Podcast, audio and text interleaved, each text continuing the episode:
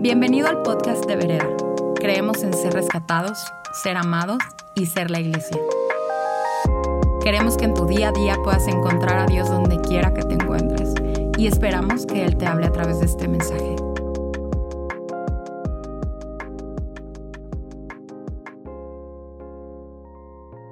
Una vez más, un gusto poder estar contigo y queremos darte gracias por estar conectados, todas las personas que están aquí con nosotros. Gracias por darnos la bienvenida a tu casa semana con semana. Para nosotros ha sido un honor y un privilegio poder llevar la palabra de Dios hasta donde tú estás. Somos la iglesia y la iglesia sigue. ¿Cuántos dicen amén? ¿Listos? Antes de empezar con nuestra serie, quiero dejarte una orden de ideas en tu corazón. Es muy importante que escuches esto y que lo metamos todos a nuestro corazón. Este es la clave para encontrar el tesoro en la vida. Constantemente recuérdalo. Número uno, Dios es bueno todo el tiempo. Número dos, a veces mi concepto de bueno y su concepto de bueno pueden ser diferentes. Número tres, su concepto de bueno es mucho mejor que el mío. Conclusión, podemos vivir confiados, podemos confiar en Él. Te lo repito, número uno, Dios es bueno todo el tiempo. Su concepto de bueno y mi concepto de bueno a veces son diferentes, pero gloria a Dios por el número tres, su concepto de bueno es mucho mejor que el mío y por lo tanto puedo confiar en Él, puedo descansar en Él, Él está en control. ¿Es correcto? Ahora sí, pues vamos a empezar con nuestra serie. Estamos en Ageo, el libro de Ageo, uno de los profetas menores. El día de hoy vamos a estar estudiando el capítulo 2 y ha sido una bendición para muchos. Eh, nos han estado diciendo gracias por esta serie. Ha estado trayendo luz a mi vida. Personalmente ha sido muy revelador y he encontrado mucha luz de Dios en esta serie y mi deseo y mi oración es que hoy sea igual. Así es que vamos a estar el día de hoy en Ageo 2, desde el verso 1 leo, la gloria del nuevo templo. El día 21 del mes séptimo, la palabra del Señor vino por medio del profeta Ageo y dijo, habla ahora con Zorobabel, hijo de Salatiel, que es el gobernador de Judá, y con Josué, hijo de Josadac, el sumo sacerdote, y también con el resto del pueblo, y diles, ¿hay entre ustedes alguien que haya visto el esplendor que tuvo esta casa? ¿Qué les parece ahora? ¿No es verdad que la ven como muy poca cosa? Pues esfuérzate ahora, Zorobabel, y esfuérzate tú también, Josué, hijo de Josadac, sumo sacerdote. Y ustedes, el pueblo de toda la tierra, cobren ánimo, pónganse a trabajar, porque yo estoy con ustedes. Palabra del Señor de los ejércitos, mi espíritu estará entre ustedes, de acuerdo con el pacto que hice con ustedes cuando salieron de Egipto. Así que no tengan miedo. Así dice el Señor de los ejércitos. Dentro de poco haré temblar los cielos y la tierra, el mar y la tierra seca. Haré temblar todas las naciones. entonces vendrá lo más deseado por todas las naciones y llenaré de gloria esta casa, lo digo yo, el Señor de los ejércitos. La plata y el oro son míos, palabra del Señor de los ejércitos. Al final, la gloria de esta casa será mucho mayor que al principio, y haré que en este lugar haya paz, lo digo yo, el Señor de los ejércitos. Y vuelve a decir palabra del Señor de los ejércitos. Creo que Él está muy interesado en que nosotros estemos conscientes de quién nos está hablando. El Señor de los ejércitos está con nosotros, contigo y conmigo, así como les dijo a estas personas, está contigo y conmigo. Gloria a Dios. Eh, vamos a orar. Señor, te damos gracias por tu palabra. Te damos gracias que podemos recurrir a ella, que el día de hoy tu palabra es vigente, que el día de hoy el nombre de Jesús sigue siendo el nombre sobre todo nombre y que a través del Espíritu Santo podemos conocer al Padre que nos revela a Jesús en las Escrituras. Señor, te doy gracias porque este día tú tienes un mensaje para nosotros y nosotros abrimos nuestro corazón. Habla, Señor, estamos escuchando, queremos obedecerte. En el nombre de Jesús, amén. ¿Cuántos tienen niños en casa? Eh, yo estoy todo el tiempo con mis hijas, estamos encerrados la mayor parte del tiempo y empieza a hacer esto un reto, ¿no? Empieza ya, ya llevamos suficiente tiempo. El otro día mi hija me dijo, papá, extraño los días de poder salir al parque, poder estar todos juntos y llevar a nuestros perritos y estar ahí todo el día. Porque, ¿Cuándo vamos a regresar a eso, ¿no? Y constantemente me están diciendo, ¿me compras algo? ¿Podemos hacer algo especial? ¿Me, podemos, eh, ¿Me das un regalo? ¿Podemos ir a tal lado? Y a lo mejor tú te acuerdas cuando eras chiquito o a lo mejor tus hijos te están preguntando estas cosas y, tú les dices, ok, vamos a ver, si tú te portas bien y empiezas a jugar ahí con esta situación de poder este, mantenerlos tranquilos, si tú te portas bien suficiente tiempo, entonces te compro un regalo o entonces podemos eh, hacer algo especial. ¿No? Te decían eso cuando eras chiquito y tú decías, perfecto, muy bien, me porto bien, ahorita voy a atender mi cama, lavo dos trastes y entonces ya vengo a ver si ya con eso fue suficiente. Y ibas, tendías tu cama, hacías ahí dos o tres cositas y regresabas, oye papá, ya hice esto, ya hice el otro, ¿ya, podemos, ¿ya me compras? Porque como niños y a veces como adultos también, necesitamos, es, tan rico tener esta gratificación instantánea. Me, encantan las historias. Y los eh, testimonios de, por ejemplo, alguien que no tenía ya mm, para comer y dio dinero eh, en la iglesia, dio su ofrenda y saliendo de la iglesia se encontró un sobre con 10 veces más lo que había dado, ¿no? Automáticamente. Son buenas historias, nos llenan el corazón, pero a veces no funciona así. A veces la gratificación no necesariamente es instantánea. El tiempo de Dios es especial. Dios es bueno, su concepto de bueno y el mío son diferentes, pero su concepto es mayor, es mucho mejor que el mío, ¿no? Y así está precisamente el pueblo de Israel el día de hoy. Vamos al verso 1, que dice, el día 21 del mes séptimo. Ya nada más con eso quiero decirte, han pasado prácticamente un mes de que ellos escucharon, suban a la montaña, traigan madera, construyan mi casa y respondieron, sí, vamos a hacerlo. Un mes, más o menos 30 días. ¿Y qué es lo que está pasando?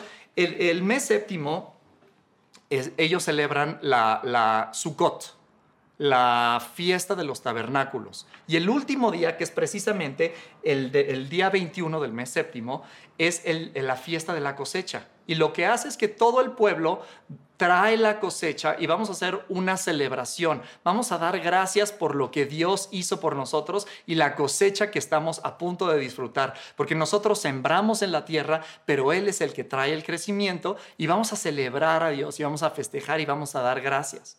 Resulta que en esta ocasión llega el pueblo de Israel a este día y se da cuenta de que la cosecha no es buena. Ya veíamos que estaban pasando por no buenos tiempos, pero llega este momento y dicen a lo mejor, ya llevamos un mes haciendo lo que Dios nos, nos, nos, dijo que hiciéramos. Con esto a lo mejor la, podemos tener gratificación instantánea. Y llega la cosecha y le pregunta uno al otro, pues tú qué traes? No, pues mira, yo traigo tres zanahorias, ¿tú qué traes? No, pues yo pude juntar pues dos lechugas. Y esa es la realidad. ¿Cómo se celebra algo así? ¿Cómo se celebra esta situación que están trayendo escasez? Y el pueblo dice, ¿por, por, qué? ¿Qué está pasando? Automáticamente yo creo que vinieron muchas preguntas y muchas ideas a su mente. ¿Qué está sucediendo? ¿Será que ya no somos el pueblo de Dios? ¿Será que ese privilegio lo perdimos cuando fuimos conquistados y exiliados? ¿Será que ya Dios no nos quiere? Somos muy buenos para nosotros generar conclusiones de acuerdo a nuestras expectativas y es muy peligroso generar conclusiones de acuerdo a lo que yo estaba esperando, ¿no? Y es en este momento que Ageo viene a traer esta, esta palabra que dice, oye, ¿y tú qué ves? ¿Qué ves? Mira nada más esta cosecha, está terrible, ¿no? Pero por lo menos tenemos un buen templo. No, ¿ya volteaste a, ¿ya volteaste a ver el templo? ¿Quién se acuerda del otro templo? Es mucho mayor, ¿verdad? Este no, no significa nada. ¿Tú qué estás viendo? Tú estás, a veces nosotros estamos, tenemos esta tendencia de sacar conclusiones basadas en mis expectativas y yo quiero recordarte, Dios es bueno todo el tiempo. Mi concepto de bueno y su concepto de bueno a veces son diferentes, pero su concepto es mayor y es mejor. Puedo descansar en Él. No necesito esa gratificación instantánea. Solamente mi gratificación instantánea es saber que Él está trabajando, Él es Dios, Él es Rey y Él está en control. Dios es un gran Padre. y nos quiere dar buenas cosas, pero no solamente está interesado en, interesado en darnos el premio, está interesado en enseñarnos lecciones de vida para poder ver lo que Él está viendo. Y por eso viene el día de hoy a Geo y dice, ¿y tú qué ves? ¿Qué puedes percibir de todo esto? Yo creo que Ageo está muy consciente y claramente Dios le manda esta palabra de que por los últimos 90 años, estas personas han vivido aprendizajes y experiencias sumamente áridas y su graduación de poder ver qué es lo que está pasando está bastante eh, eh, distorsionada. Experiencias y aprendizajes con conclusiones incorrectas distorsionan nuestra visión. Cuando una puerta se cierra, alguien dijo, cuando una puerta se cierra, otra se abre. Esta es la pregunta. ¿Nos vamos a quedar viendo esa puerta cerrada a ver cuándo se vuelve a abrir? ¿O podemos desprendernos de eso y voltear a ver la puerta que sí se abrió? Este pueblo lleva tiempo siendo gobernado por su pasado, por malas experiencias, y lo que están viviendo es consecuencia exactamente de eso. Y es nuestra historia muchas veces también. Todos nosotros hemos tenido experiencias, a veces buenas, a veces malas, y nuestro pasado tiene la capacidad a veces de mantenernos atados y mantenernos cautivos por lo que hemos vivido si no estamos nosotros sacando las, conclusiones correctas de habido a que Dios es bueno. Mi concepto de bueno es diferente al suyo, pero el suyo es mejor. Y si yo estoy esperando nada más gratificación y, a base a mis expectativas, puedo mantenerme atado al pasado y a mis circunstancias de atrás. Nos contaba Benny la semana pasada y me encanta el testimonio de Benny. Es una, les decía, es una de las personas que más respeto y más honro me fascina el testimonio que tiene. Y él nos decía, cuando yo estuve en la cárcel, wow. Y como él también decía, esta es eh, plática para otra, para otra ocasión. Pero te voy a decir una cosa, yo nunca he estado en la cárcel. A lo mejor muchos de los que estamos aquí viendo nunca hemos mm, estado en la cárcel. Pero lo que sí he estado es preso. Preso a veces de mi pasado. Y alguien dijo, el peor preso es aquel que a pesar de su libertad no la puede gozar. A pesar de que no está en la cárcel, no puede vivir en libertad. Hace algunos años, el 28 de diciembre del, año 2002, viví una experiencia de las más traumáticas de mi vida. Me eh, sufrí un secuestro express y de repente me vi privado de mi libertad por algunas horas y de repente me vi eh, eh, y de repente me soltaron pero ese trauma generó una sombra de miedo que me mantuvo cautivo por muchos años después. Todas mis decisiones estaban basadas en miedo. ¿Dónde puedo ir? ¿A dónde no puedo ir? ¿Qué puedo? Ah, eh, me, recuerdo que esos primeros días que regresé a mi casa, no tenía yo miedo hasta de asomarme a la ventana porque pensaba que ahí estaban estas personas listas para volverme a agarrar.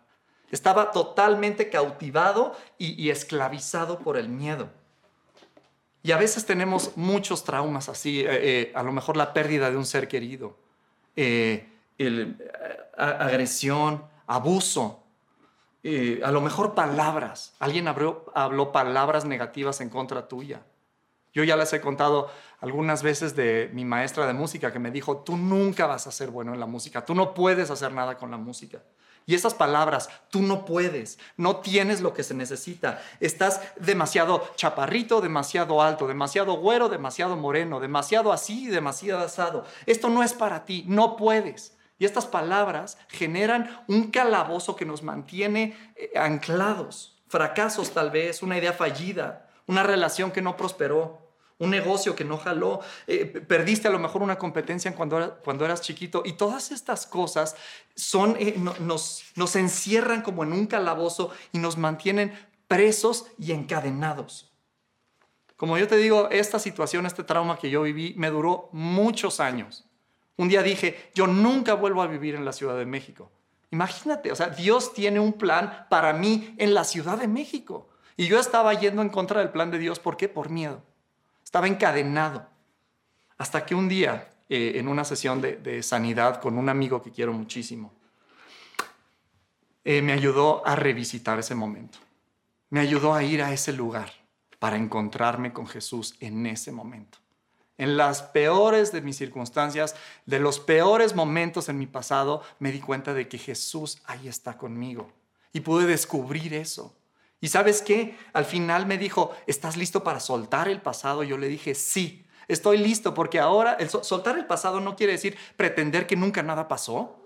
Nadie entró a mi, a mi mente y borró ese archivo de mi memoria. Lo puedo recordar perfectamente, pero te voy a decir que el día de hoy no, no recuerdo que estaba cautivo, recuerdo que Jesús estaba ahí conmigo. Y eso me hace catapultar esta situación para tener fe, para ver más allá. El mismo material de construcción sirve para hacer un calabozo o para hacer una plataforma, dependiendo de cómo lo uses. Cuando tú le entregas tu pasado a Jesús, se deja de ser un calabozo y se convierte en una plataforma para que tú te pares en fe y tengas una nueva perspectiva de lo que Él quiere hacer en el futuro. Tu futuro es glorioso. Pero estas personas aquí en Ageo 2 definitivamente están encerradas en un calabozo por palabras que han, sido habladas contra ellos, por traumas. ¿Se acuerda que los pueblos vecinos estaban hablando en contra suyos? Traumas de ser conquistados, de ser abusados, de ser esclavizados. Fracasos, tiempos malos, temporadas malas, malas decisiones seguramente. Y sabes que ellos hace 30 días escucharon el llamado de Dios a decir, estás listo para dejar todo esto atrás, estás listo para soltar tu pasado, ir y construir el templo. Y ellos dicen, sí, estoy listo, voy, hacia adelante. Muy bien, quiero ver, quiero ver a Dios en mi futuro. Sin embargo, sigue habiendo una prisión que los tiene encadenados.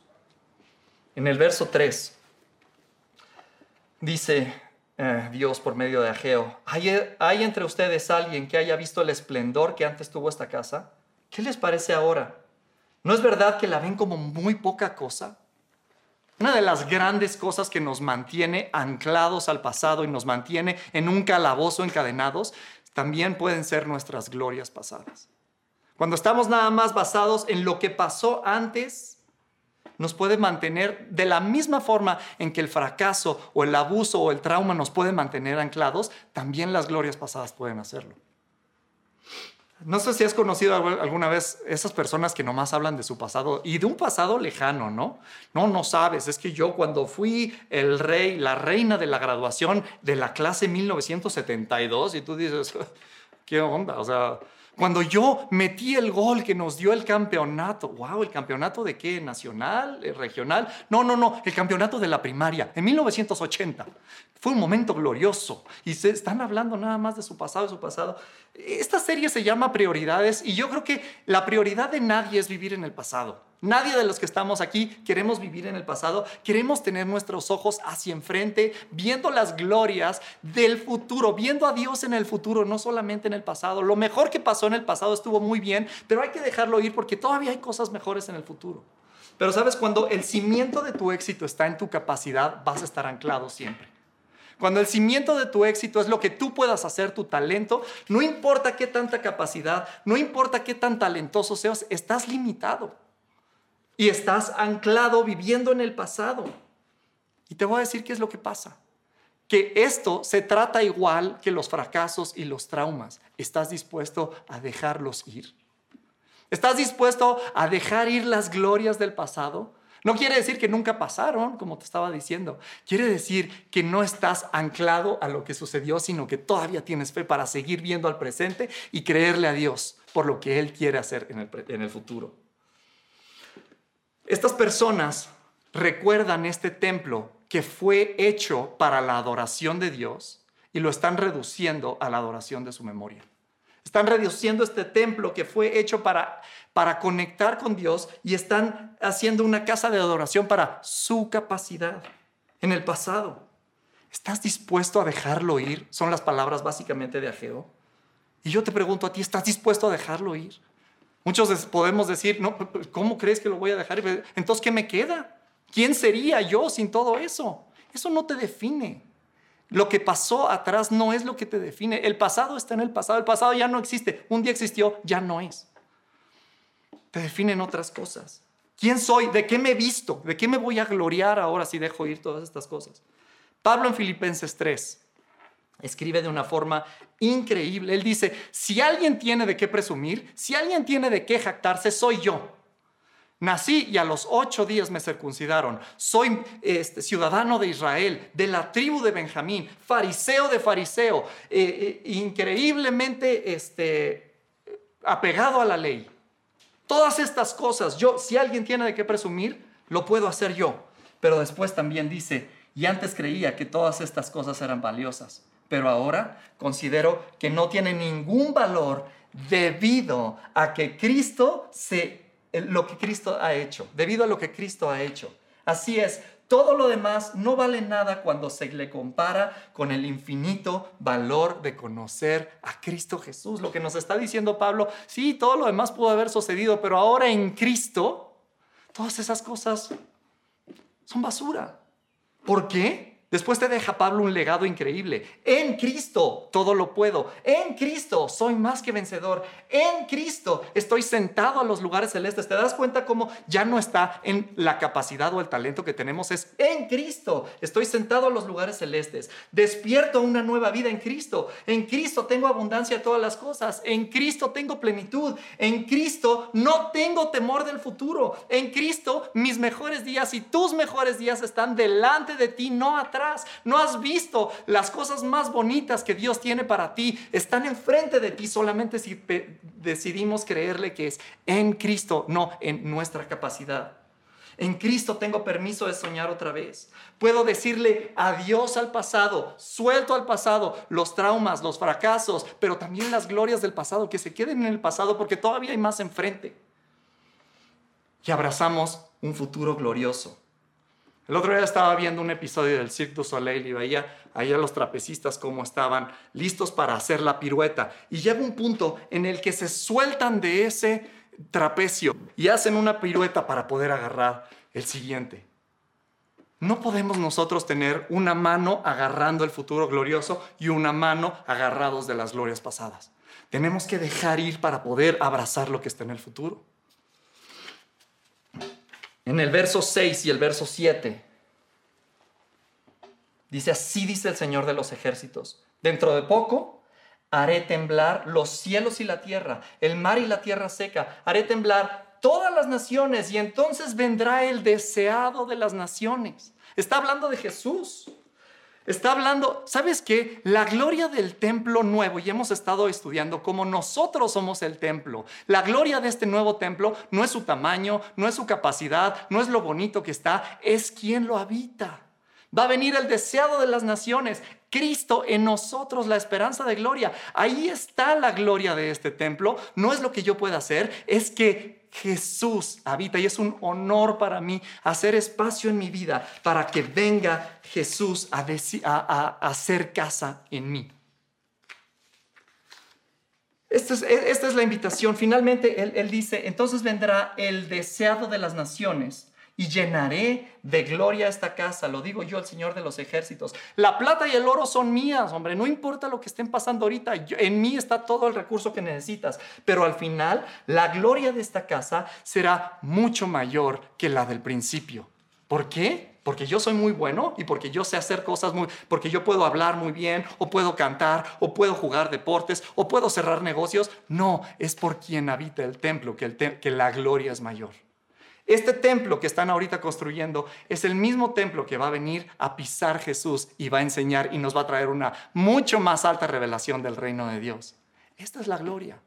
Que Jesús se revele en nosotros y nos traiga este nuevo despertar. Esta es, esta es la invitación que tenemos de parte de Dios el día de hoy. Estamos dispuestos a abrir el templo y no enfocarnos en lo grande o lo pequeño, sino en quién lo habita. Jesús el Hijo de Dios puede entrar a tu templo, a quién eres tú, a tu vida y traernos una revelación más alta. El día de hoy estamos pasando por momentos súper traumáticos a lo mejor, que podrían marcar nuestra vida y podríamos nosotros, entrando a la siguiente etapa, decir, no, estaba mejor la parte del pasado, estaba mejor como yo sabía vivir antes. Démosle espacio a Jesús, a que nos enseñe que su presencia hace este templo glorioso? Vamos a responder en adoración. Esperamos que este mensaje haya aportado mucho a tu vida. Puedes buscarnos en redes sociales como vereda.mx. Gracias por escuchar y te esperamos en nuestros servicios del domingo.